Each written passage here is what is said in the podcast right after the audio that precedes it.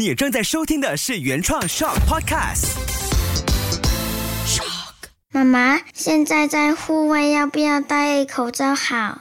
我们先来一个通关测试题，你是会帮孩子做决定，直接给答案的，还是你是属于放手让孩子自己做选择的家长呢？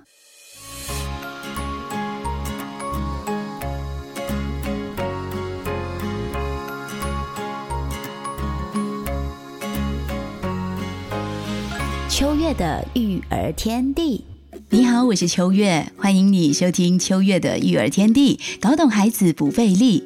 二零二二年的五月份，我们就以长周末和孩子的连假开始了。那五月份呢，也是新的防疫 SOP 开跑，孩子们也开始恢复了全班一起上课，也有兴趣班、体育课都回到生活当中了。那我就发现这个过程呢，孩子这个阶段多多少少都有经历一种我该不该。我要不要这样做好不好的纠结？比如说小朋友，像是大人呢，也多少对于新的 SOP 也有自己的选择题，所以真的不要小看日常中任何的选择题，尤其孩子还小的时候，这会是一种很有效的引导开始哦。这一期秋月的育儿天地，我们就来聊踏入五月，爸妈让孩子懂得做选择的五个小技巧。那我先说一个生活中的故事，我们家公寓呢，开始没有强制。规定电梯内的乘搭人数，我想很多地方都是。但是昨天呢，我和两个儿子搭乘电梯的时候，刚好在往下，就有另外一家也带着两个小朋友在等候电梯。那当时门打开了，他们都戴着口罩，但是他们的爸爸呢就很有意识的感觉人多了，就跟我摇摇手，让我们把电梯门关了。他们不打算搭同一台电梯。门关了之后呢，我就和我的两个小朋友说：“你们看。”虽然 SOP 开放了，但是呢，我们之前因为经历过的生活，让大家都更有智慧，知道回到自己，懂得做选择，搭不搭人多的电梯，该不该把口罩戴好，都回到自己身上。所以，爸妈让孩子懂得做选择的五个小技巧，第一个呢，就是让孩子自由做选择的时候，也从中清楚了解自己的需求。就像日常防疫的选择，如果遇到对自己健康有影响，或者是危及到别人安全的事情时呢，我们随时欢迎孩子和大人讨论，练习做选择的技巧。那长大之后，他们也会更懂得为自己做出重要的决定。那大人，我们要怎么样给出选择题和做出讨论呢？踏入五月，爸妈让孩子懂得做选择的五个小技巧中的第二个小技巧，就是给孩子足够的资讯，支持他们做出正确的选择。比方说，我们让小小朋友选择穿什么衣服之前，应该让孩子们知道，诶，当时的天气情况或者即将处在的空间条件、环境等。那我会给小朋友一个方向，像是我会跟他说，诶，今天下着雨哦，我们等一下要到电影院看看，是不是要挑。厚一点的衣服和长裤子穿，那我家两个小朋友就会从比较厚的衣服中挑选一件他们各自喜欢的来穿。还是有的做选择，对不对？或者是你想到楼下的公园玩，还是说我们去有骑脚车的公园玩呢？如果是去楼下的公园，因为比较近，你就可以玩比较久。但是如果要去骑脚车的公园玩，因为比较远，所以玩的时间就会少一点喽。那就是这样子，很直接的提供给孩子们他们需要知道的一些讯息，就可以避免掉很多不必要的纠结或者是纷争。对小朋友来说，二选一的选择题很简单，但是这个过程中更重要的就是要让孩子子们明白。自己承担自己的选择，这也就是爸妈让孩子懂得做选择的第三个小技巧。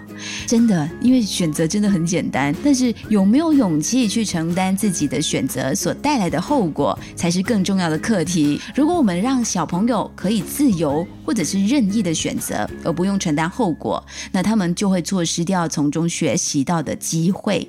他可能就会一而再、再而三的做出错误的选择。比方说，孩子选择了去远一点的公园骑脚车，那玩的时间当然就少一点了嘛。最后，如果他闹着不要回家的话呢，那作为大人的我，只需要温和坚定的跟他说：“诶，是你选择要来这里玩哦，你选择了玩的时间会少一点的公园。”那当时孩子听了，虽然他有十万个不愿意，但是因为他懂那是他自己挑的，他只好摸摸鼻子，自己承担。这就是为什么让孩子懂得选择那么重要。这个过程中，就是去培养小朋友承担后果的习惯。那这样呢，他们也才会懂得。三思而后行哦，给孩子为自己的生活做选择，学会独立的判断，懂得享受做决定的过程，给自己建立价值感，还有归属感。给孩子的选择并不是越多越好，过多的选择呢，反而会让小朋友感到有压力。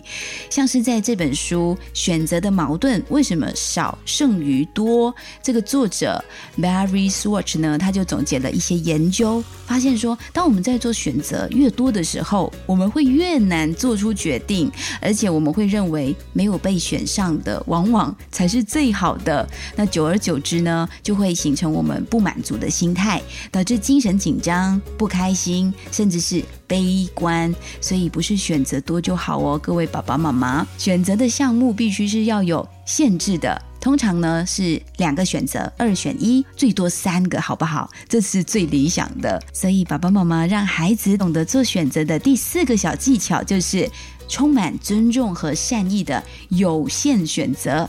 也就是说，二选一哦，才是最好的选择。那尊重和善意的选择，就是说这个问题跟答案本身呢，不具有威胁的。因为大人实在是太厉害，创作充满命令式的选择题了。你现在要把饭吃完，还是你要饿肚子一天？你现在要洗澡，还是你去外头罚站？感受到了吗？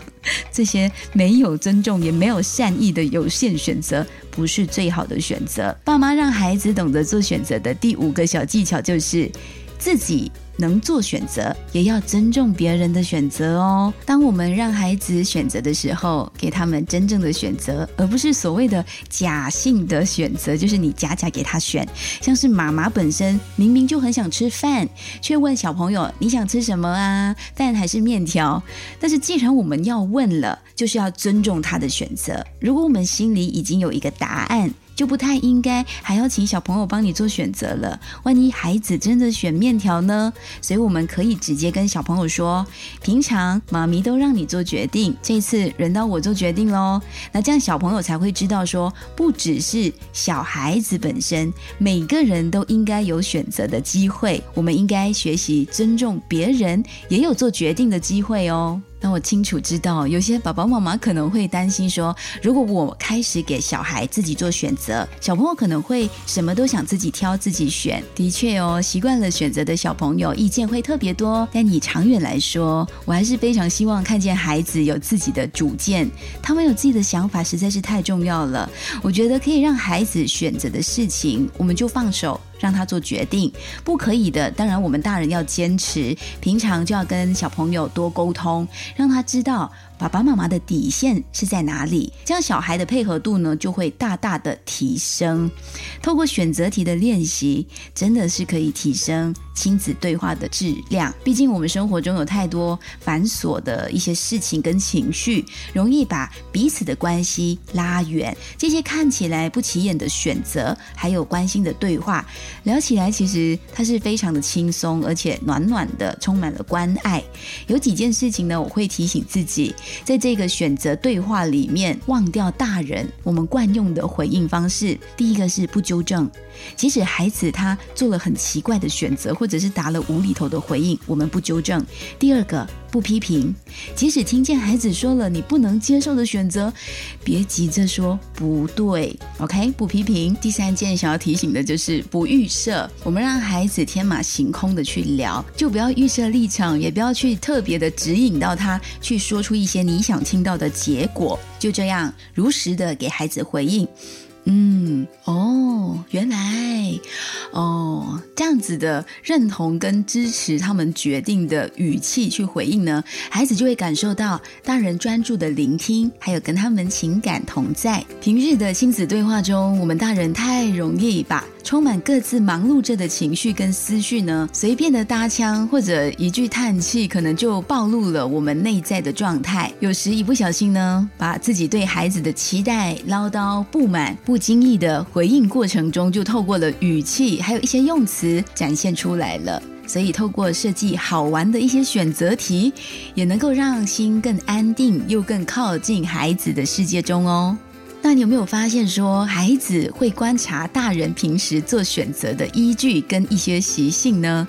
可能这一期分享过的爸妈让孩子懂得做选择的五个小技巧，你没有试过，但是孩子却好像很有本事那样自己做决定，而且充满了你的小影子。